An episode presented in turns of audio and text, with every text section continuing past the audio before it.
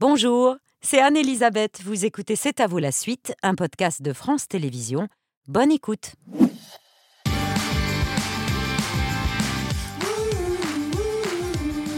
C'est à vous en direct jusqu'à 20h55 avec Mohamed, Pierre, Patrick et le point cuisson de 20h avec Mickaël qui est ce soir le point épluchage. Épluchage. On va éplucher des asperges, les premières asperges de la saison. Tout à fait. Dans le sud, elles sont déjà sorties depuis une petite semaine, on va dire. Donc on va éplucher les, les asperges blanches.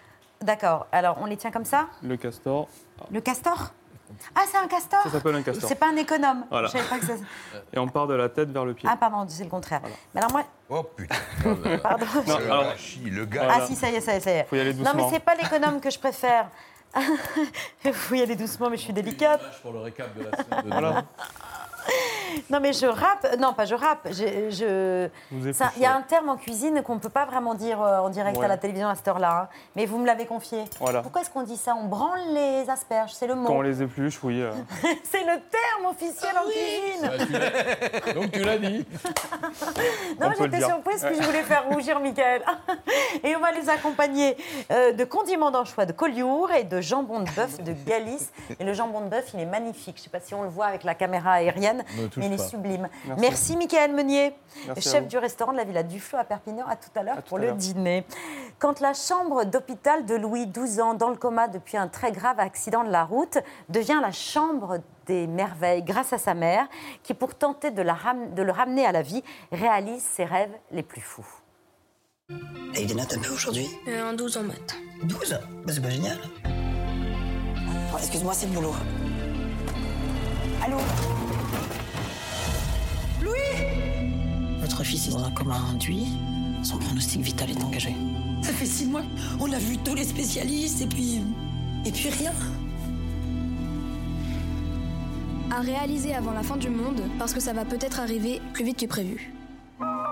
Tu crois vraiment que si tu réalises tout ce qu'il y a là-dedans, il va se réveiller? Je sais pas, maman. Mais tu trouves que je suis folle? Oui. Mais ça me plaît.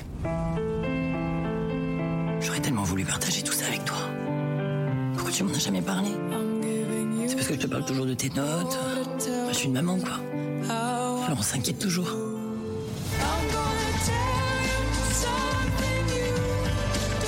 Tu vois le petit point là-bas? Ah bah c'est moi. Savoir qui est mon père et le rencontrer au moins une fois. Ce type a le droit de savoir que son fils est dans le coma. Vous croyez que je me bats pour rien? Non, j'ai pas fini. Alexandra Lamy incarne une mère courage à laquelle il est impossible de rester insensible. Dans le nouveau film de la réalisatrice Lisa Azuelos, elles sont toutes les deux ce soir nos invitées. Bonsoir Alexandra. Comment ça va? Bon, oui, oui, oui. Ravi de vous accueillir toutes les deux ce soir. Alexandra. Sur le plateau de C'est à vous. Le film Ça va? sort mercredi prochain, mais le public des avant-premières qu'il a découvert a aimé, a pleuré et a aimé pleurer.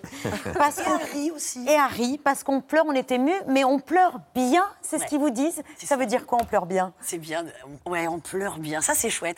Non, mais parce que je pense que c'est bah, c'est des, c'est des larmes, j'allais dire, euh, qui est un hymne, un hymne à la vie aussi. Donc c'est, euh, on rit, on est touché, on est ému. euh, C'est pas, c'est pas un truc dramatique, Non, noir. Parce euh, que vous restez positive, solaire dans le combat, mais dans la vie. Et contrairement à ce qu'on peut penser à l'hôpital, ça vous l'avez constaté en tournant un documentaire Une vie de malade, il y a des rires, il y a des chants, il y a des sourires, il y a des jeux à l'hôpital, même quand des enfants sont très malades. Ah mais bien sûr, sinon ça serait euh, insupportable. Et donc, euh, et c'est un peu le parcours aussi de cette femme. C'est aussi pour son fils. Elle a besoin aussi de, de lui amener euh, de la vie et de du bonheur, de lui amener ses rêves dans cette chambre. Donc il faut qu'il y ait tout ça. Et effectivement, dans les hôpitaux, il y a de ça. Bien sûr, heureusement, les infirmières, elles sont formidables d'ailleurs. hein. Mm. C'est ce que vous aimez dans cette histoire, Lisa, qui a été adaptée d'un best-seller, c'est que le personnage d'Alexandra n'est pas une victime. Elle devient l'actrice de sa propre vie, en quelque sorte. Oui, c'est une femme qui passe d'une vie subie à une vie choisie, en fait. Et on n'est pas nombreux à pouvoir dire ça. Je crois que les gens pleurent dans ce film parce qu'aussi on vit d'une corbeille qui est remplie depuis 3-4 ans. Et même les hommes pleurent avec euh, joie. C'est c'est rare. Non, mais c'est vrai. Vous dites que La Chambre des Merveilles, c'est un peu le manche-prix M de Julia Roberts, mais à la française. Parce que c'est une reconstruction, c'est. Oui, c'est à la fois. euh, En fait, en essayant de redonner la vie à son fils, c'est elle qui retrouve une vie euh, déroutinée. Parce que on a la routine, c'est un peu la rouille de la vie. Et elle s'était un peu euh, mise dans un chemin comme ça, tout tracé, euh, métro, boulot, dodo, comme on dit. Et, et finalement, euh, en sortant de cette route, de cette zone de, de confort inconfortable, elle reprend vie, elle reprend goût à la vie. Et elle, euh, on va pas dire la fin. Non. Non, non, on ne dit pas la fin. Non, Elle s'appelle Thelma, son fils s'appelle Louis. Thelma et. Louise. Thelma et Louise. Parce que c'est un road movie, en fait, qu'elle fait vivre Ouais, par procuration à son fils. Mais c'était euh, d'ailleurs Julien Sandrel aussi qui, avait, euh, qui a gardé ces, ces, ces- Ces prénoms-là. Ces prénoms-là, oui, complètement. Et En puis- conférence à Thelma et Louise sur le parcours euh, et sur leur aventure aussi intérieure, sur cette découverte, etc. Oui, complètement. Et puis on réalise aussi, grâce à ce film, à quel point on peut passer à côté de nos enfants. Ouais. Et c'est un- une introspection que vous avez faite l'une et l'autre aussi en travaillant sur ce film? Je trouve quand même qu'il y a un côté qui déculpabilise un petit peu. C'est-à-dire de se rendre compte qu'on a tellement. Enfin, on a peur souvent quand on a un enfant pour la première fois et c'est une peur qu'on va garder pendant longtemps. Et euh, c'est des choses qu'on a rajoutées aussi dans le, texte avec, euh, euh, Hugo, enfin le petit garçon, Louis. Euh, qu'à un moment donné, elle, se- elle ne parle finalement que d'école et que des choses parce qu'elle a peur. Elle a peur qu'il n'ait pas un bon métier, elle a peur de ça et finalement, elle, elle passe à côté de, de ces petits problèmes qui sont en vrai des vrais problèmes. Et puis elle on n'a pas tant, et- tant que ça. Voilà, et du coup, à un moment donné, elle s'excuse. Et je trouve que c'est euh, chouette aussi, ça te déculpabilise parce que d'être une, une bonne mère, c'est difficile. On n'a pas, le, on n'a pas les cartes, on ne sait pas, et on fait parfois des erreurs, et on, parce qu'on a peur pour plein de raisons. Bah oui. Et je trouve qu'il y, a- y a un peu de ce côté-là. C'est une. Il faut savoir réaliser les rêves de ses enfants, il faut savoir les briser aussi de temps en temps, parce que Chloé Joannet, qui est aujourd'hui comédienne, au départ, elle voulait être neurochirurgienne. Oui. Et c'était pas une si bonne idée que ça, parce qu'elle n'était pas super, super bonne en maths, quoi. Elle voulait apprendre sur le tas. euh, mais on lui a dit, oh non, peut-être pas. Non, on va Oh, pas bah oui. Lisa, contrairement à Comme tu es belle, LOL ou Mon bébé, vous n'avez pas écrit le scénario de ce film. Je crois que c'est la première fois que c'est le cas. Et c'est pas tout à fait un hasard, parce que après avoir abo- abordé des sujets très personnels, euh, vous aviez l'impression de ne plus avoir euh, grand-chose à raconter. Et vous avez cette expression, vous vous sentiez en ménopause cinématographique. Il faut m'expliquer cette expression. ça aujourd'hui que tu avais dit ça. C'est dingue. Bah oui, c'est parce que c'est- je le dis parce que c'est marrant surtout. Oui. Oui, c'est Hein, drôle. Puis les gens comme ça, ils ont peur de la ménopause tout le temps. Ben, non, c'est un moment quand même. C'est aussi une pause. Il faut entendre le mot pause dans, dans ce mot-là. Et en fait, euh, c'est- c'est c'est un film euh, à part dans ma vie parce que on m'a proposé le film. Mes deux parents étaient vivants et à la fin du tournage, mes deux parents étaient morts. Donc c'est vraiment cette période de la vie où mes enfants étaient grands, mes parents étaient partis. C'est une période quand même de reconstruction. C'est une période où on se dit tiens, je vis certes, mais pour qui? Et je vis pourquoi Donc ces questions-là, c'est des questions que je me suis posées moi. Et pendant ces trois années, je ne me les suis pas que posées pour le film, je les suis posées aussi pour moi et pour les autres, pour en faire bénéficier mes enfants, pour en faire bénéficier les gens que j'aime, les gens que je connais pas, et puis surtout moi.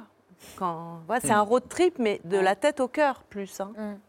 Ah oui, on voyage, réellement. Ouais, complètement. émotionnellement. Euh, on pleure, mais on pleure bien. La Chambre des Merveilles, c'est en salle mercredi prochain. On en parle longuement avec vous, mais là, tout de suite, c'est la chronique enchantée de Sandrine Saroche.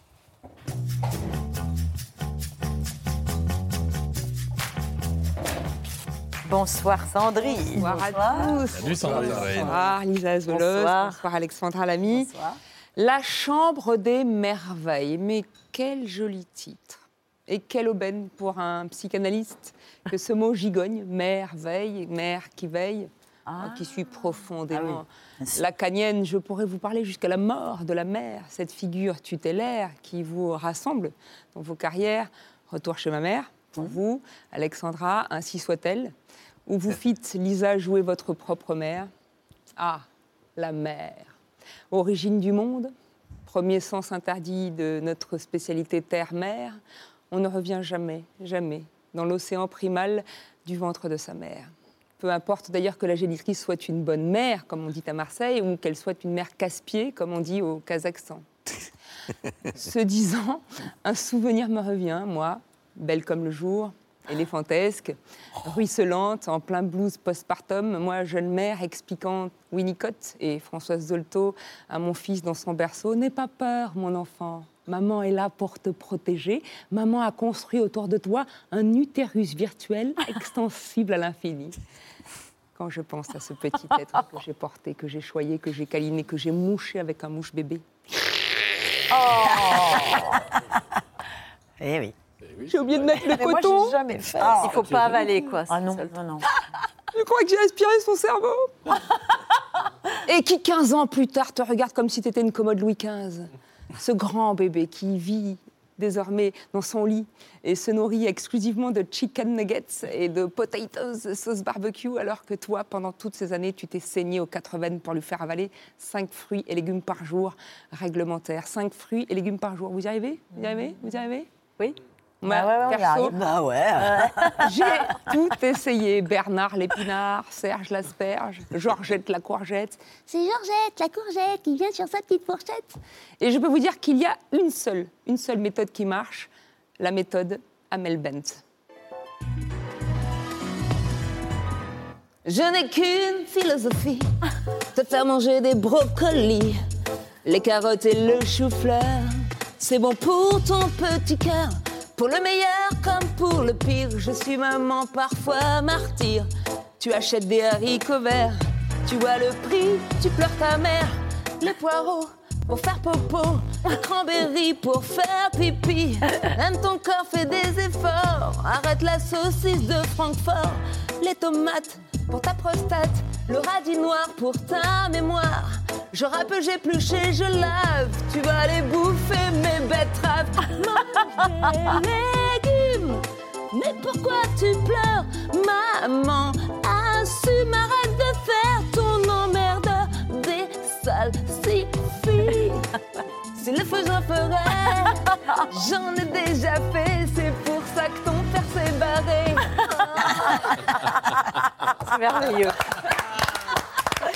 Bravo Sandrine Et tout ça inspiré par la Chambre des Merveilles. Mais oui, absolument. Ouais. On est la parti de la mer, on est passé par les Merveille, salsifis. mer. On avait commencé par la betterave, cette émission. Oui, Ouais, exactement. Ça s'appelle Il n'est pas nadiplose.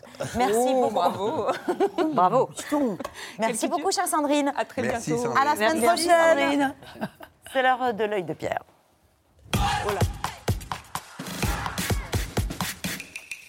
Kim Novak, c'est l'une des plus grandes stars qui ait connu l'Hollywood des années 50-60. Elle a aujourd'hui 90 ans et elle peint ce qu'elle voulait faire quand elle était adolescente. Dans un document extraordinaire diffusé dimanche sur Arte, et bien sûr dispo sur Arte TV par la suite, Kim Novak raconte sa carrière de star par hasard et ses multiples batailles contre le système hollywoodien qui voulait fasciner, euh, façonner pardon, chaque femme, blonde ou brune, et blonde si possible. Si vous êtes jeune ou moins jeune, vous avez forcément vu Vertigo, Sueur froide, ce film d'Hitchcock où James Stewart, qui a perdu la femme qu'il aimait, rencontre Judy et veut en faire une nouvelle Madeleine. If I become her, will you love me? When I played it, I felt absolutely stripped naked. I felt so vulnerable. If I let you change me, will it do it? I do what you tell me. Will you love me? Yes. The transformation took me way back, way back into my mother and father when they wanted me to be a boy and I came out a girl. It was the whole experience that I had in Hollywood, wanting to make me over. That was so real. It was so painful. Avant d'accepter le rôle, Kim Novak s'est battue avec euh, les producteurs pour que son salaire ne soit pas ridiculement ou aussi ridiculement inférieur à celui de son partenaire masculin. Elle était née Marilyn Novak. Le fameux producteur tyrannique Harry Cohn voulait l'appeler Kit Marlowe parce qu'il n'était pas question qu'il y ait une deuxième Marilyn. He said, I hear you don't want to be called the name that we gave you. You know, and I thought, oh my God, this man, my gosh, how am I going to stand up to him? But I, I said, I won't change my last name. It's my family name. I'm not going to give that up. That's part of your roots. Marlowe has no identity of a nationality or a, a sense of the past or history. No history, no base. And so suddenly he said, Well, what would you call yourself? And I said, Well, uh, how about Kim? But I won't give him my last name.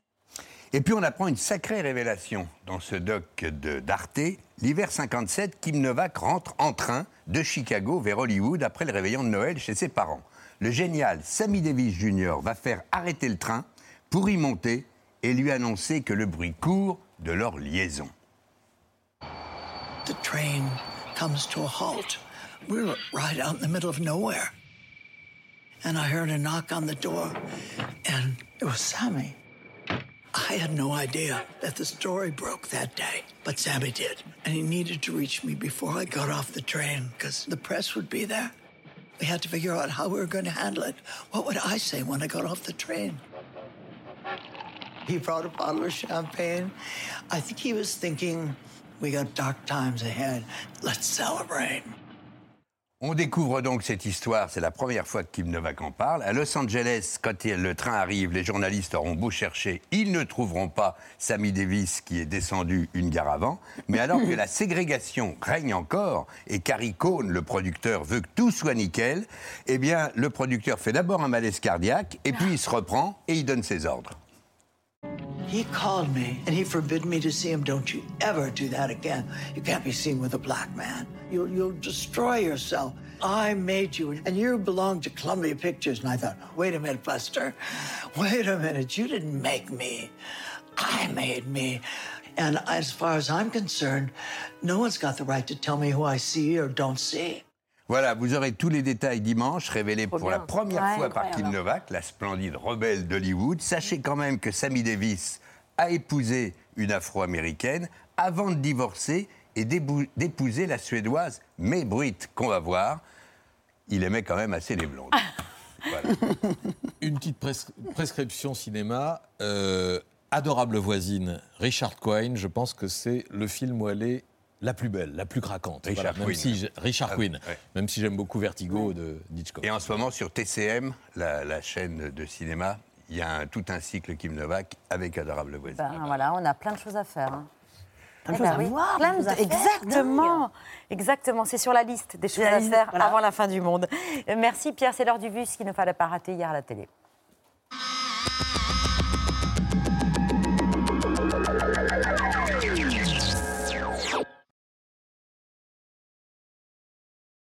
Les blocages et les perturbations se poursuivent en attendant deux nouvelles journées d'action samedi et mercredi prochain. Derrière cette crise-là, sur euh, le conflit sur les retraites, en fait, ce qui se joue aussi, c'est le rapport au travail. C'est-à-dire que si une majorité de Français étaient épanouis dans leur travail, la perspective de devoir y passer deux années supplémentaires ne serait pas aussi massivement euh, rejetée. Des milliers de femmes en colère sont descendues dans la rue. Retraite, égalité salariale, violence. En cette journée internationale des droits des femmes, elles ont crié leurs revendications.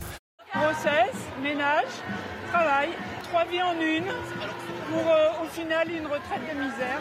Les femmes euh, travailleront plus longtemps euh, que les hommes. C'est ce qui est écrit noir sur blanc dans un rapport d'audit qui a été commandé par le gouvernement. À égalité de temps de travail, en France, une femme est payée 14,8% de moins qu'un homme. Il y a progrès parce que l'écart était en 1995 de 22%. Monsieur des enfants, tu partiras plus tard. Car le gouvernement raconte que c'est trop bas. Et vraiment. Quand une femme donne naissance à un enfant, elle obtient immédiatement 8 trimestres, 4 au titre euh, de la naissance et 4 au titre de l'éducation. Ces trimestres permettent donc à une femme euh, d'avoir un ou plusieurs enfants et de pouvoir partir à l'âge euh, de 62 ans à la retraite avec euh, une retraite à taux plein. Or, cette réforme des retraites va supprimer cet avantage. 201 contre 115. Le Sénat a adopté l'article 7. so much of the media or the way we see the world is written and thought of by men that we really don't know what women think. Après deux ans de tergiversation, un hommage national sera rendu à Gisèle Halimi cet après-midi au sein du Palais de justice de Paris. Elle avait coutume de dire il y a plus exploité que le prolétaire, c'est sa femme. Seul souci, l'Élysée l'a annoncé il y a seulement une semaine et en plein conflit social. Un timing impromptu qui déplaît à Serge Halimi, le fils de Gisèle Halimi, qui a décidé de ne pas participer à cet hommage. La décision de l'Élysée intervient alors que le pays est mobilisé contre une réforme des retraites extrêmement injuste dont les femmes seront les premières victimes. Ma mère aurait défendu leur cause et manifesté à leur côté. De son côté, Emmanuel Macron a annoncé l'inscription de l'IVG dans la Constitution. faut pas dire la journée des femmes, hein. Non, la journée des faut droits. dire la, la journée des femmes portant un utérus. la journée des personnes ayant un utérus. Ce serait plus juste parce que le mot femme, vous savez, c'est compliqué aujourd'hui. Être femme, ce n'est pas une donnée naturelle. C'est le résultat d'une histoire. Il n'y a pas un destin biologiques, psychologiques, qui définissent la femme en tant que telle. La constitution de la féminité telle qu'elle a été, euh, telle, telle qu'elle a été organisée par les régimes patriarcaux conditionne en fait les femmes non seulement à, à supporter la violence, mais même souvent à excuser les agresseurs. D'après les derniers chiffres euh, publiés par le ministère de l'Intérieur, le nombre d'actes de violence conjugale a quasi doublé depuis 2016. On va accueillir nos nouveaux candidats. Bienvenue les garçons. Bonjour, Jérôme, 35 ans, je suis coach en séduction. C'est moi qui ai écrit euh, le Comment isoler euh, une femme de son groupe pour conclure, ou mon plus récent, euh, Un nom n'est-il pas Parfois, souvent, au fond, un peut-être. T'as pas bandé sur Colanta pas bandé, hein. Je l'adore, il est incroyable. Le salaud, tu vas lui offrir Daniel. cadeau, cadeau public. Je suis pas là pour souffrir, moi.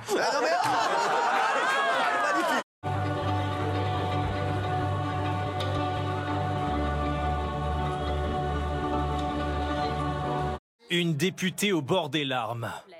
Aurore Berger tente de défendre sa proposition de loi qui vise à rendre inéligibles les personnes condamnées pour violence. Parce que Madame Obono, Madame Obono, ça suffit, s'il vous plaît. Ça suffit. Oh, mais qu'est-ce qui se passe aujourd'hui? Ça va, hein? Personne ne sait ici l'intimité de ce que nous pouvons vivre, de ce que nous avons vécu. Mais oui, oui, je sais exactement de quoi je parle quand je parle des violences conjugales. Je n'entendrai pas une minute de plus que je ne suis pas sincère dans ce combat.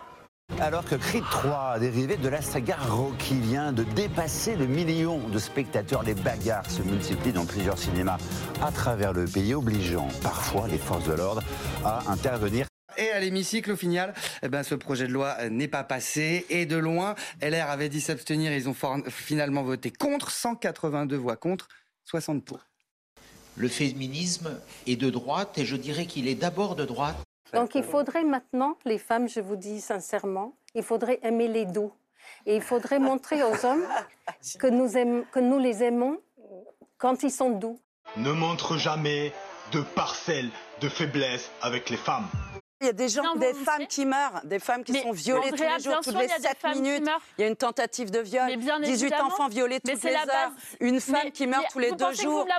vous Andrea Mais oui, je vous l'apprends visiblement parce que à votre place, honnêtement, je, je serais pas Non, comme y ça moment- détendue en train de sortir un livre, vous voyez? Mais vous- franchement, moi, je trouve ça juste honteux. Euh, Pardon. oui, moi je suis désolée, mais je ne vais pas rester dans le pleurer. Franchement, non, mais je suis désolée mais de me dire des choses comme ça à moi. Non, non, il n'y a pas de vous rester là. Là, vous vous- couperez, je, vous- je, dis- vous vous pas demande ça de pour la Mais me dire à moi que je découvre les violences sexuelles, mais merde, moi j'ai quelqu'un qui a été tué de coups de fusil, de Arrêtez, on va féminicide dire dans ma. Andrea, s'il vous plaît. Mais non, mais vous couperez plaît. ça. Les coups, quand ils vous arrivent, oh oui, ouais, ça fait mal.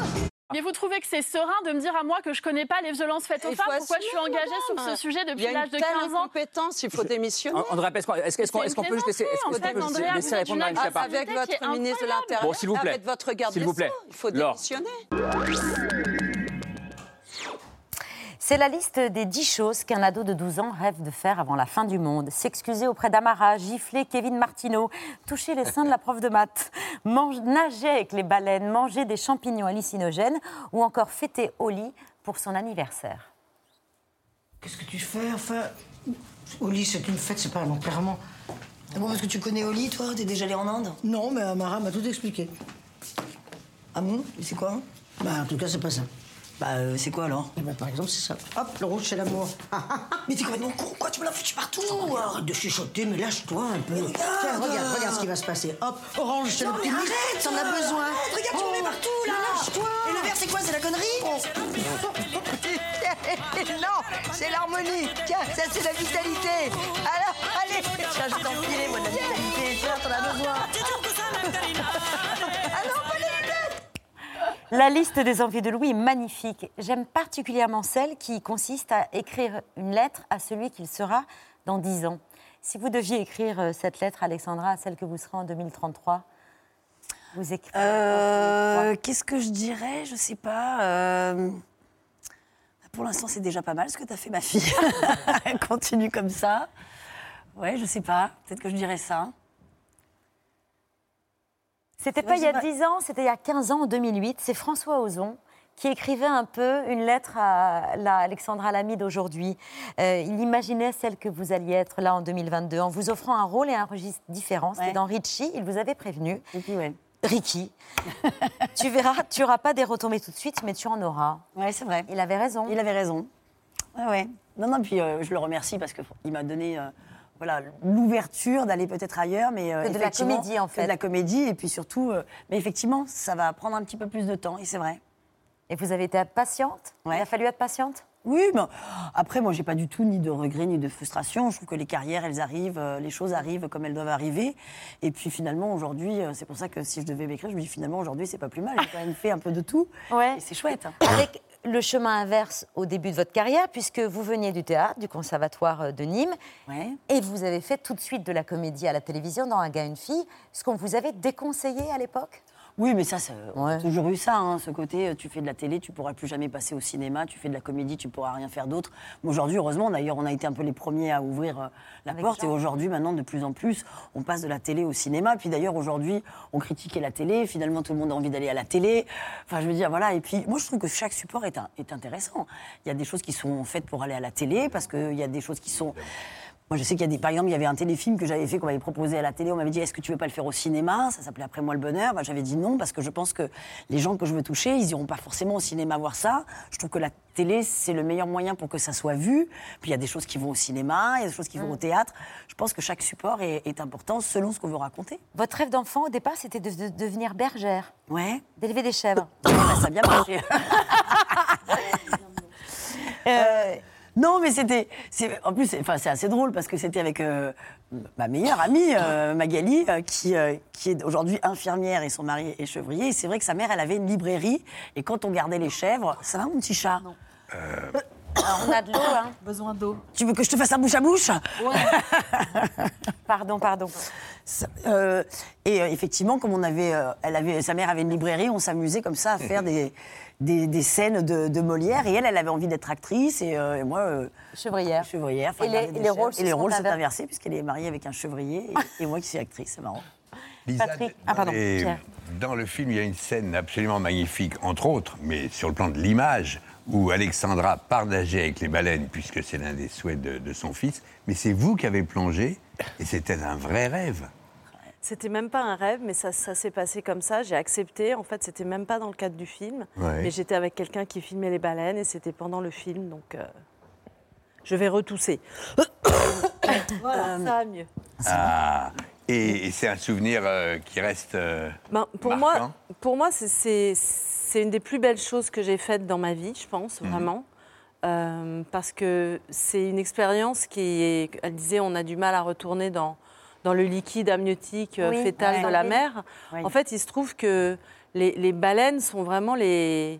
On disait les gardiennes de la planète. hein. Il y a un film qui est sorti euh, qui parle de ça. Et en fait, au niveau vibratoire, on se retrouve comme dans le ventre de la mer, puisqu'on est dans la mer.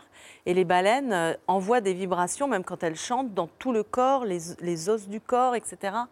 Donc, euh, c'est une expérience qui est euh, très, très transformatrice. Je les ai vues et je me suis mise à pleurer dans l'eau, enfin dans le masque. Ah ouais, j'imagine. Et euh, c'est absolument. voilà, et j'avais envie de. Enfin, la combinaison avec cette histoire, c'était, c'est vraiment les mères qui veillent sur, sur nous toutes, Oui. Qui veillent à éradiquer toute cette violence qu'on vient de voir dans ce magnifique petit medley. Avant d'être euh, avant d'être réalisatrice, vous avez été analyste financière. Absolument. Vous savez tenir le budget des films. Pas du tout. Euh, pas du Enfin, tout. oui. Si, non, je sais tenir les budgets des films.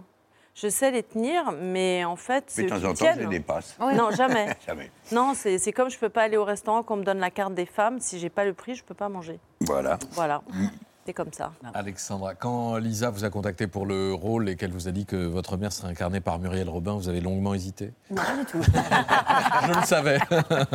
non, non, mais pas du tout, parce que Muriel Robin, comme un peu, moi j'avais des, des- des- des actrices comme ça que j'avais très envie, avec qui j'avais très envie de, de jouer, c'était Josiane Balasco, parce que voilà, j'a- j'adore l'actrice, la réalisatrice, l'auteur, enfin formidable. J'ai eu la chance de tourner avec elle euh, dans Retour chez ma mère, et c'est vrai que Muriel Robin, pour moi, c'est le maître de la comédie. Avec euh, ma sœur, on a souvent, on s'est entraîné sur ses sketchs, et puis je trouve qu'en plus c'est une superbe actrice. Justement parce qu'elle est forte dans la comédie, je savais qu'elle serait extraordinaire dans le drame. On l'a vu dans, dans plusieurs films, dans, même encore ou Jacqueline Sauvage. Elle, Donc c'est est un rêve formidable. exaucé. Un rêve exaucé, et puis je trouve qu'elle amène un truc, euh, elle amène quelque chose d'original, je trouve aussi, euh, Muriel. Elle a une singularité, je, je trouve que ça marche, le duo marche extrêmement bien. Donc vous avez cité euh, sa palette, euh, sketch, euh, film, Ouais. spectacle. Et là, puis là, nous, on était un peu au spectacle avec Muriel. hein. C'est vrai la lance- Ah bah là, tu la lances, c'est parti, elle va très très vite. hein. Alors juste pour le plaisir, extrait de son premier spectacle solo, Les Majorettes se Ah, cachent pour magnifique. mourir. Bonjour, vous êtes bien chez Muriel Robin, je ne suis pas là pour le moment, mais laissez-moi un message avec vos coordonnées, je vous rappelle dès mon retour. Vous pourrez parler après le bip sonore qui va suivre, merci d'avoir appelé, au revoir, à bientôt. On l'écoute, on peut pas juger d'avance, hein On dirait hein, un petit peu, un, peu- un poil triste. Hein, on dirait qu'elle va pas bien, la fille, pas du tout. J'arrondis, hein, j'arrondis. 110 par personne, on paye, on y va, parce que demain on se lève quand même, hein. Allez, Jean-Claude, tu me passes mon sac, il est sous ta chaise. Merci. Oh, pardon, Myriam Ça t'ennuie qu'on partage T'as pris qu'une salade. Ah mais en l'écoutant, je me dis, c'est ça que vous avez euh, attrapé de Muriel Robin, le, le débit de parole? Ah bah ouais, complètement. Alors là, on parle de respiration, mais elle, elle tient quand elle fait Mais l'addition, mais c'est dingue. Ah bah oui, bon, c'est complètement inspiré. Hein. Ah oui. Mais tout le monde a un peu piqué des trucs de Muriel, c'est vrai. Non, non, elle est, elle est formidable. Ce qu'elle fait, c'est l'addition. Enfin, je parle d'addition parce que là, vous l'avez vous l'avez passé, mais tout ce qu'elle fait, c'est les ruptures incroyables. Ce qu'elle donne est dingue. C'est-à-dire que, et dans le débit, et dans le visage. Enfin, elle est- elle est- c'est incroyable, c'est un maître. Elisa, c'est votre neuvième film en tant que réalisatrice et 100% de vos films sont des jolis portraits de femmes. Et quand on vous demande en, en 2001 quelle pression les femmes subissent au quotidien, vous êtes intarissable. Il y a une pression qui est à la fois religieuse, où on a des espèces de vieilles euh, trucs, la bonne mère, la sainte vierge, tous ces trucs-là, ou qui, qui, qui empêchent un peu les femmes d'être- dans une liberté. Il y a une pression sociale, il faut se marier avant 25 ans, à 25 ans on est une Catherinette, bon les hommes ont pas ça, nous à 25 ans ça y est, on se dit quel chapeau, machin, Oui, enfin trop- trop de- Il y a une vraie pression sociale, une pression familiale, alors ma fille, t'es pas encore mariée, ouais. euh, bon... euh, C'est vrai que ça peut être. c'est une grosse pression. En ouais. plus, il y a une pression biologique. Les femmes, si elles font pas d'enfants tôt, elles se disent ça y est, c'est foutu, ma Bon, vie je est vois que foutue, vous pourriez en parler avec ferveur Oui, pendant, bon, pendant euh, des heures. En 20 ans, les choses ont enfin évolué, même s'il y a encore euh, du chemin à faire. Vraiment? Ça a avancé un petit peu. Mais vous Non? savez, en fait, je pense que euh, même du côté du combat euh, des femmes, déjà d'utiliser le mot combat, euh, c'est pas c'est pas un bon mot. Je pense qu'il n'y a pas beaucoup de gens, en fait, pour l'instant, l'humanité n'a pas vécu la rencontre homme-femme. Moi, c'est ça que j'attends, en fait. Euh, et on a cru que c'est par le, biais de l'égalité qu'on allait y arriver. Je ne trouve pas que l'égalité... euh, euh, vous savez, la médecine ne s'intéresse au corps biologique des femmes que depuis moins de 10 ans.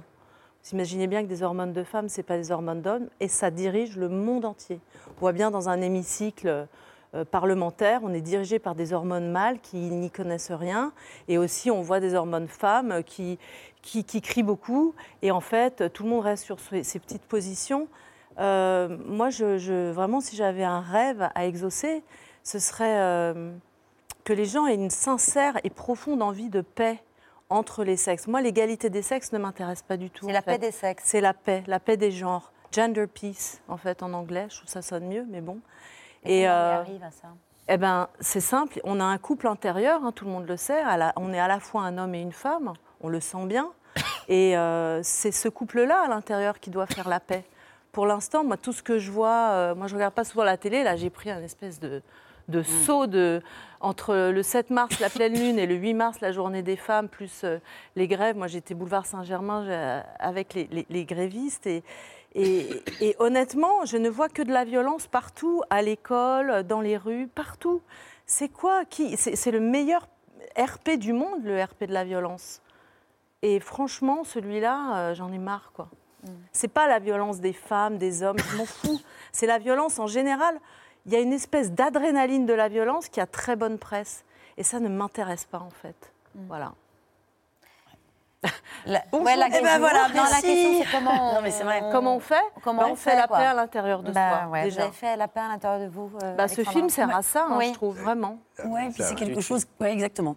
Voilà, mais- ma fille qui m'a frappé, j'allais dire voilà, Et le film, j'ai même pris- ça, il m'a fait la J'ai pris la réplique, hop, hop, hop. Non, mais Bah, en nous, plus, euh, nous, c'est ça, sur le tournage, on fait des câlins, on Et puis on s'est rencontrés aussi comme ça, c'est-à-dire et par le voyage. C'est assez drôle d'ailleurs que ce film soit arrivé comme ça, parce que et par le voyage, parce qu'on s'est toujours rencontrés dans le voyage. Toi, tu m'as amené beaucoup à cette, cette aventure intérieure, cette paix intérieure, cette respiration qu'il y a dans le film, par exemple, que tu as amené, euh, qui se passe au Portugal. Moi, j'adore. C'est vrai que la respiration, c'est tellement, c'est tellement important. C'est le souffle de vie, c'est tout ça. la C'est fiche. c'est la fiche, c'est le moment où, elle, où on, on- on a le temps aussi. D'ailleurs, quand on fait de la méditation, des choses comme ça, et qu'on se met à respirer, parfois même ça nous provoque des émotions.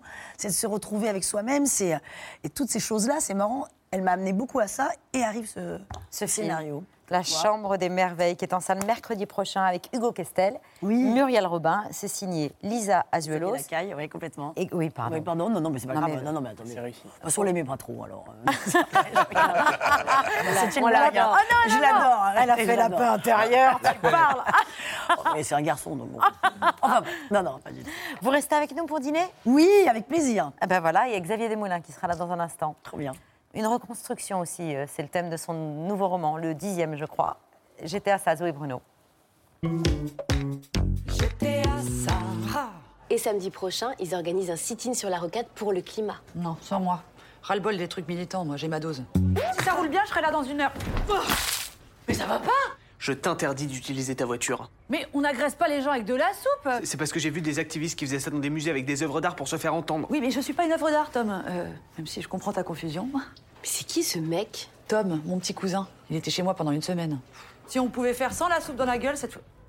Qu'est-ce que tu fous? Jure-moi que tu prendras plus de bain. Écoute, il faut arrêter avec ces trucs, hein. Elle est où la clé des menottes? Euh, je l'ai jeté. On fait comment maintenant? Bah, C'est pratique. J'hésitais entre ça et une grève de la faim. J'aurais dû prendre la grève de la faim. Oui, t'aurais dû, ouais. Tu l'as encouragé à faire une grève de la faim? Mais Zoé, c'est hyper dangereux. Ouais, ça va, je me suis dit que je pourrais faire des économies sur la bouffe. J'ai faim. J'ai faim. J'ai faim. J'ai faim, j'ai faim, j'ai faim, j'ai faim, j'ai faim, j'ai faim, j'ai faim, j'ai faim, j'ai faim, j'ai faim, j'ai faim, j'ai faim, j'ai faim, j'ai Bon, faim. écoute, j'ai je faim. t'en supplie, mange et tais-toi. D'accord Cool. Mais jette ta télé d'abord.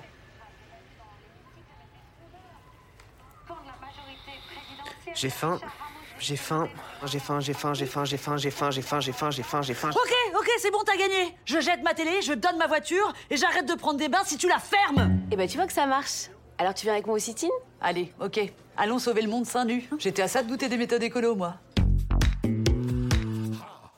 Alexandra, Lisa, bienvenue à la table de C'est à vous aux côtés de Bertrand Chameroy et de Xavier Desmoulins. Salut Xavier. Bonsoir. Bonjour Xavier. Journaliste et romancier, la nuit des On est ravis de vous accueillir chez nous. Ben, ouais, on, a, on a fait les choses très simplement. On s'est dit, voilà, qui fait les oui, entrées, c'est qui vrai. fait les desserts. Voilà, moi j'ai fait l'entrée. Et moi, j'ai fait le dessert, voilà. Mais, mais- Et le plat principal C'est moi. Bah, voilà.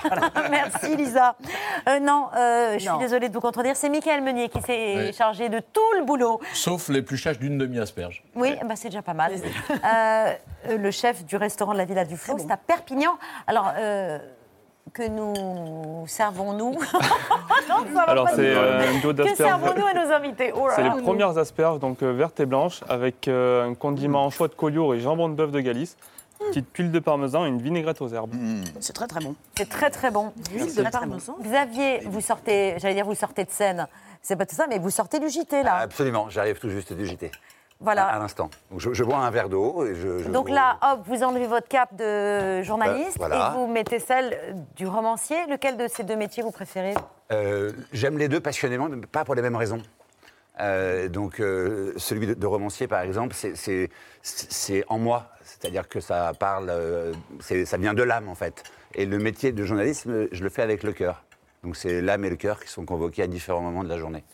Le cœur du roman, euh, c'est un peu la question de la, du cheval, euh, qui peut être une thérapie. Alexandre, votre personnage principal, va surmonter le deuil grâce à l'équitation. C'est quelque chose que vous avez vous-même expérimenté? L'histoire, c'est vraiment ça. C'est qu'est-ce qui répare, qu'est- qu'est-ce qui nous répare, qu'est-ce qui nous console quand la vie, elle se retourne contre nous? On a tous des problèmes dans nos vies plus ou moins graves. Et quand ils sont très graves, effectivement, le cheval peut avoir une vertu thérapeutique. Moi, le cheval m'a toujours accompagné dans ma vie depuis que j'ai 10 ans. Il m'a aidé euh, dès mon plus jeune âge à un peu me stabiliser. J'étais un enfant hyperactif, j'aimais Mm. pas du tout l'école. J'étais face à- au monde et à la violence de, de, de l'école, des adultes. Tout ça, c'était assez effrayant pour moi. Et un jour, euh, ma, ma mère, que je remercie ce soir, a eu l'idée de, me- de me mettre sur un cheval. Elle m'a inscrit à un centre équestre. Et, euh, Et comment ça vous a aidé justement à gérer cette hyperactivité? En fait, le- l'équitation, elle permet de vous connecter à vous-même. Quand vous êtes sur un, un cheval, vous passez du, du- du savoir-faire au savoir-être. C'est ça que veut, que veut un cheval. Il s'en fout de savoir ce que vous faites, si vous êtes bon ou mauvais à l'école, si vous êtes un enfant. Ce qui l'intéresse, c'est qui vous êtes. Et à partir du moment où vous connectez à qui vous êtes, à ce moment-là, vous vous calmez naturellement et vous faites connaissance avec vous-même. voyez? Et là, vous découvrez que vous avez, par exemple, je le disais tout à l'heure, un cœur, une âme, et lui aussi. Et il y a une communication qui est possible en- entre les deux. Et ça fait un bien fou aux enfants différents, aux enfants compliqués aussi, mais pas que, aux adultes, aux, aux- aux grands garçons que je suis devenu aussi encore aujourd'hui. Vous voyez Les femmes aussi qui subissent des violences font pas mal de- d'équithérapie euh, aussi. Oui. Ouais. Exactement. Pardon, non, mais c'est tout à fait juste. Non, mais c'est parce et que vous ça- m'intéresse vous- beaucoup, Vous c'est faites bien de, compliqué de- de- de- de le noter. Et, et au-delà de, de- du cheval même dans, dans le livre, c'est la question de la réparation. Oui, Euh, voilà, qui, qui, moi, m'a intéressé. Et qu'est-ce qui fait que quand ça bascule dans, dans l'obscurité, où est la lumière? Et le cheval, pour terminer là-dessus, euh, ben, il vous amène en fait à prendre conscience que même si votre vie elle est difficile, la beauté de l'existence, elle est toujours là. Quand vous êtes sur un cheval et que vous l'entendez respirer, souffler, que vous voyez un lever de soleil, parce que c'est ce qui se passe tôt dans les écuries de course le matin, ou un coucher de soleil le soir, vous êtes émerveillé. Les changements de saison à cheval, quand vous, avez, quand vous êtes bourré d'emmerdes dans votre vie, vous voyez plus tout ça. Mais l'existence, elle est toujours plus belle que nos problèmes conjoncturels et même structurels. C'est plus fort que nous, en fait, la beauté.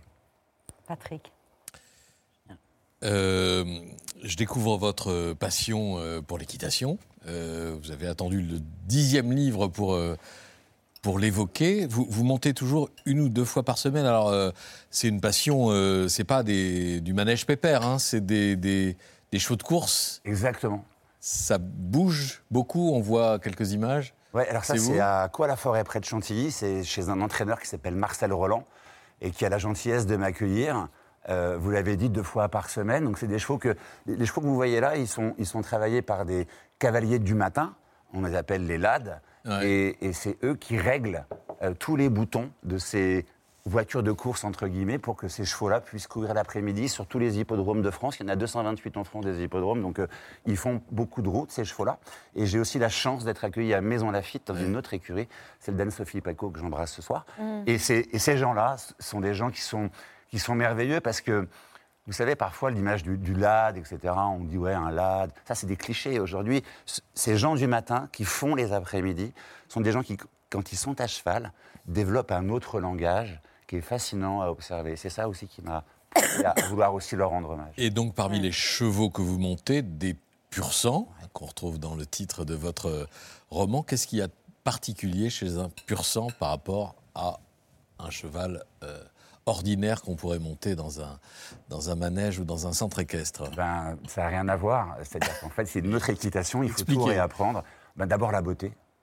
Pour moi, c'est, moi, je suis, euh, c'est, c'est tellement beau. Je suis, euh, j'en parle, je vous jure, j'ai le cœur qui bat parce que c'est. Vous le comparez à une peinture. à une peinture, à la, c'est, à, à la plus belle femme du monde. C'est, ça un pur sens, déjà sa beauté, sa définition, sa vitesse, son hypersensibilité, son hypervigilance.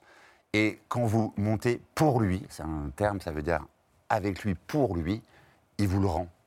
Et ce qu'il vous redonne en échange quand vous y arrivez, quand ça se passe bien, c'est, ça vous fait passer une journée merveilleuse. Et ça vaut vraiment, c'est tous les matins du monde, le bonheur du monde de se lever si tôt pour pouvoir avoir la chance de monter ces chevaux-là. Je vois que vous avez le niveau de passion euh, nécessaire et suffisant pour euh, en faire votre métier. Vous auriez pu, non? Alors, déjà, je suis trop grand, je suis trop gros pour monter en course. Ah, avant, oui, euh, oui. voilà, et, c'est, euh, voilà, et ensuite, euh, j'ai pas le niveau suffisant, mais j'ai. Oui, mais dans, dans le passé, dans, dans- dans- dans l'histoire de votre passion pour Ah oui, oui, natation, j'aurais aimé travailler. auriez pu. Ouais, quand j'étais petit, ouais, j'ai- j'ai- j'ai- j'y ai pensé à une, à une époque. Mais pour faire quoi exactement? J'ai pensé à avoir un centre équestre, en fait. Et puis, euh, puis finalement, je, je- je voulais plus que tout être journaliste. Et, et- et- Non, parce que sinon, Alexandra voulait élever des chèvres. Voilà. Donc on Non, tient un truc là. à 10 ans, c'était à 10 ans, magnifique, je, hein. je- je- je- voilà, je me serais bien vu reprendre le centre équestre de, de, de- de cette Nicole qui m'a appris à monter à cheval pour la première fois plus tard. C'est un- je pouvais projeter ça. Mais après, très vite, non, moi, je voulais, je voulais être journaliste. Et, et j'ai toujours gardé contact avec les chevaux qui ont joué un rôle crucial dans ma vie. J'ai donné des cours d'équitation à des gens, Ah euh, abîmés aussi. euh, et et j'ai j'ai eu ce- cette chance-là de pouvoir voir des autistes à cheval et voir le, le rapport du cheval avec l'autisme, la transformation, c'est fascinant. J'ai appris à, à des, à des militaires qui étaient traumatisés, qui préféraient sauter en parachute plutôt que de monter en manège, à reprendre confiance en eux, à des jeunes des quartiers qui étaient très turbulents. Et hein, ça, je l'ai- je l'ai vraiment vécu. Donc ça m'a amené à avoir des expériences très très fortes humainement. Et les courses, les purs sang, la vitesse, parce que c'est ça aussi qui me plaît, c'est l'adrénaline de la vitesse. C'est ce que ça apporte quand... La semaine dernière, j'ai fait ce qu'on appelle un, bot-bot grâce à, Jean-Philippe Brandt. Et, et on part à, deux chevaux en, parallèle et on va très très vite. Il faut rester ensemble. C'est des sensations qui sont... C'est inouï. Je vous assure, c'est... enfin voilà, j'ai une chance folle. Et vous êtes euh, heureux et malin, Xavier, puisque cette année, vous avez réussi à mêler euh, votre vie professionnelle à cette passion du cheval. Hein. Euh, vous couvrez pour M6 les grandes courses euh, équestres. Vous avez commencé par le Grand Prix d'Amérique, fin janvier. Mais il y a un objectif derrière tout ça, c'est d'intéresser euh, un maximum de personnes aux courses, parce que c'est vraiment incroyable. Et il y a- il y, a un sens du détail aussi dans, dans ces courses. Bah, c'est ce que je vous dis, c'est grâce d'abord aux gens du matin, à ces petites mains, à ces invisibles qui, eux, sont rarement sur les champs de course, que euh, le travail de l'après-midi est rendu possible. Donc sans matin, pas d'après-midi, c'est comme dans la nature, comme dans l'existence. Ça, c'est chouette. Et puis ensuite, c'est un sport de haut niveau. Les, les- les ch- les chevaux sont des athlètes et ceux qui les montent, les jockeys. les jockeys sont des athlètes de haut niveau. Ils ne sont pas reconnus comme tels parce qu'ils dépendent en gros de deux ministères, l'agriculture et l'intérieur. Et c'est très dommage parce que quand on voit ces garçons à Hauteuil, ces jockeys d'obstacles, James Révelé, Félix de Gilles et les autres, euh, ils enchaînent six courses d'affilée. C'est surhumain. En ayant mangé une feuille de salade à midi et en ayant monté quatre chevaux le matin. Moi, j'en monte un, je suis, il me faut euh, une, une- par- une douche et, un peu de glace, euh, souvent. Deux, deux, ça va. Trois, à la limite. Mais, mais- mais tout ce qu'ils font, c'est- Et c'est des gens tellement simples, tellement gentils, et dans leur tête, tellement en place, sur le, sur le moment présent. Parce que c'est ça aussi, euh, euh, le, le- le cheval de course, euh, Patrick, c'est, c'est cette connexion à ici et maintenant. Dans un monde aussi sombre qu'aujourd'hui, pour commenter l'actualité, tous ici autour de cette table, on le voit bien, on est cerné par le noir.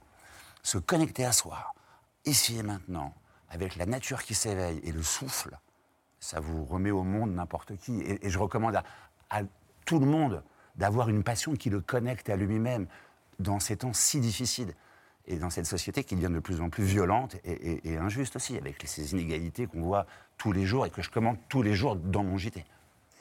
Votre premier roman, Un coup à prendre, qui était sorti en 2011, a été adapté au cinéma.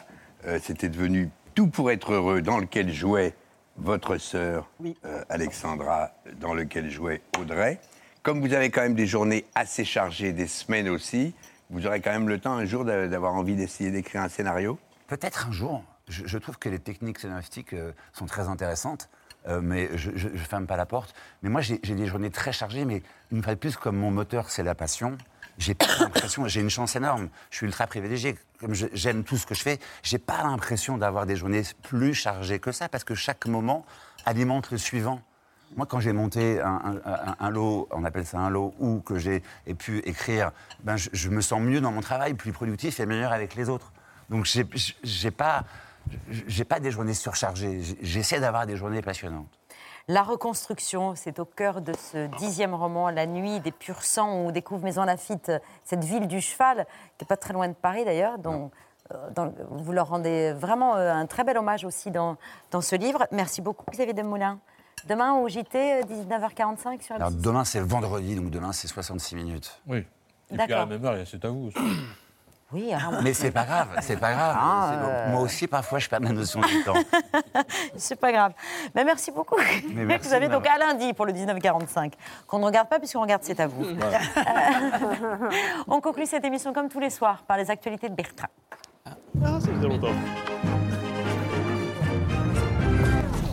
Bonsoir à la une de ce 9 mars, la défaite du PSG hier 2-0 face au Bayern. Alors comment expliquer cela? Quelques éléments de réponse avec euh, l'expert foot de BFM, Jean Rességuier. Comment est-ce qu'on fait alors qu'on a l'argent, les stars, Messi, Mbappé, pour perdre à chaque fois, Jeannot? Il n'y a pas de réelle explication. Merci Jeannot. Dans le reste de l'actualité, cette question qu'on n'aurait jamais imaginé être posée un jour dans une matinale. Un tout petit mot de ce qui s'est passé à l'Assemblée nationale. Vous aimez les bras d'honneur? Vous aimez les bras d'honneur On peut en faire, mais aimer des... Oui, j'en fais tous les matins. J'adore ça, Madame Ferrari. Et oui, c'est l'un des sujets du moment sur lequel il faut, attention, être extrêmement précis. Peut-être votre réaction euh, sur le ou les doigts d'honneur, on n'a pas bien compris du, du garde des Sceaux hier à l'Assemblée. Pardon? Un seul? Ah, bon. Euh, bah, Peut-être votre réaction là-dessus. pas du doigt d'honneur, c'était un bras d'honneur. Voilà. Ce n'étaient pas des doigts, mais des bras, soyons factuels. Et l'avantage de cette histoire, c'est qu'elle nous aura permis d'apprendre un mot en langue des signes. Vous le saviez, Ah. vous, comment on disait bras d'honneur en langue des signes avant hier Et bien maintenant, vous saurez. En plus, il y a un moyen mnémotechnique super simple pour s'en rappeler. Regardez, ça se dit comme ça. On ne doit pas faire de bras d'honneur euh, dans l'hémicycle, que le ministre a très clairement. C'est assez simple pour s'en souvenir. L'actu, c'est aussi la réforme des retraites et cette illustration du mot méthode, de l'expression méthode Coué. 82% d'entre eux se disent en colère. Il y a de la marge de contre- progression, oui. je le reconnais. Voilà, mais Ah bah 82%, c'est plus une marge de progression, c'est une autoroute six voies de, de progression. Et à propos des retraites, hier, lors du conseil, compte rendu de- du Conseil des ministres, les questions étaient hyper variées. Vous l'avez dit dans votre introduction, la porte du gouvernement reste ouverte. Mais soyons euh, plus précis. Pour qu'on comprenne bien, quand vous dites la porte du gouvernement reste ouverte. Je peux vous le redire une, une troisième fois si vous le, si vous le souhaitez. Vous parlez de porte ouverte et pardon d'y revenir encore. Je reviens sur la porte ouverte. Euh, Est-ce que vous pouvez nous dire clairement que le président n'a pas prévu ouais, Il faut dire qu'ils l'ont cherché un peu quand même. Ça, ça fait 24 heures qu'ils le martèlent. La porte du gouvernement, si c'est votre question, elle est plus qu'ouverte en fait. Je le redis ici, la porte du gouvernement, elle reste ouverte. Cette porte, elle reste évidemment ouverte. toujours ouverte. Totalement euh, ouverte. Merci. Ouverte. Euh, et oui, c'est le nouveau grand jeu du gouvernement. La porte est ouverte. Aujourd'hui, nous accueillons les syndicats. Le principe est simple. Vous devez entrer dans l'hôtel de Matignon pour venir discuter. Et c'est très facile puisque vous le voyez sur l'image. La porte est ouverte. ne reste l'image, merci. Ne reste qu'à éviter les quelques petits obstacles que nous avons installés devant cette porte ouverte. Il y a un chien de garde, des vigiles, des flammes, un dragon énervé, un mur de briques, des barbelés, des plantes carnivores, un T-Rex. Si vous arrivez à franchir toutes ces étapes, vous pourrez venir négocier avec nous. Car je vous rappelle que la porte est... Ouvert Bonne chance à vous. En bref, la loi a été adoptée à l'Assemblée lundi à l'initiative, euh, projet de loi à l'initiative de la majorité. Il est indispensable de repenser la notion de droit à l'image des enfants et de responsabiliser davantage leurs parents. Et c'est vrai que c'est très important de protéger le droit à l'image des enfants et de responsabiliser leurs parents. Je vois rien qu'aujourd'hui, dans Paris Match, il y a une mère de famille qui pose en photo avec son bébé de 14 mois.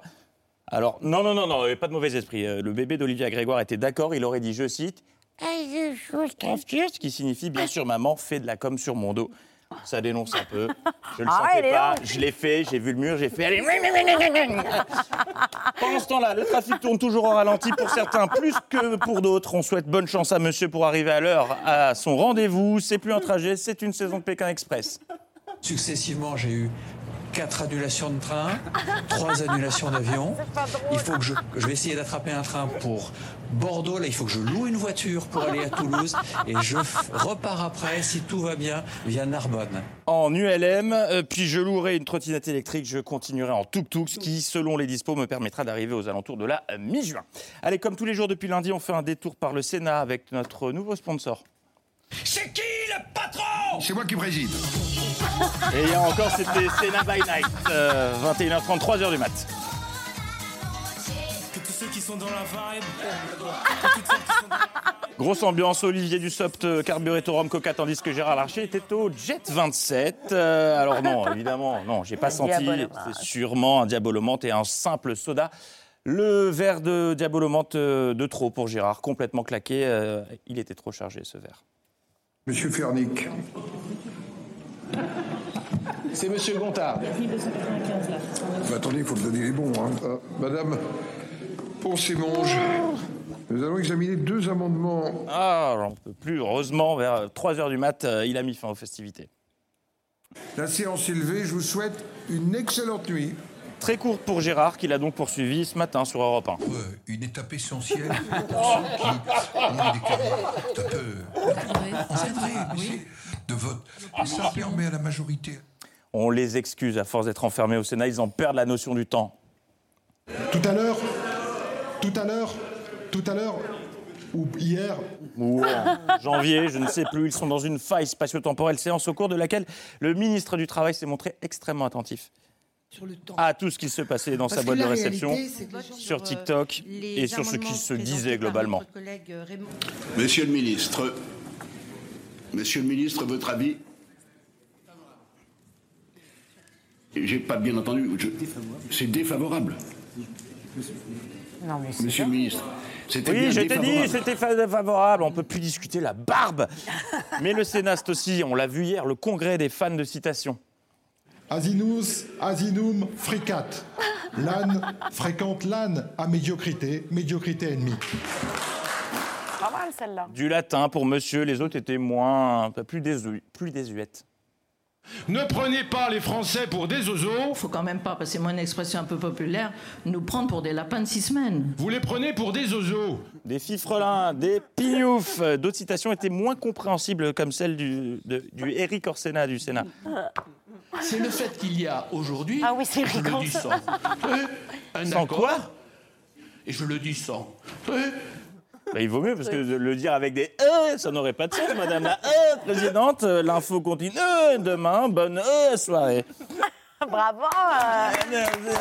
Bravo Bertrand Merci à tous les trois d'avoir accepté notre invitation, c'est toujours un plaisir. Restez sur France 5, la soirée science grand format de Mathieu Vidard. Euh, quand la Seine débordera, les scientifiques travaillent sur l'hypothèse d'une crue qui dépasserait celle historique de 1910. On se tourne vers euh, Sébastien. Bah, ça a changé. C'était Nicolas qui devait être à la photo. Donc on se tourne vers Sébastien.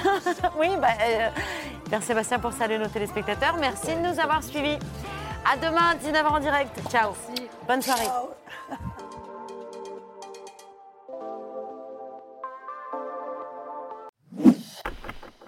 Merci d'avoir écouté ce podcast de France Télévisions.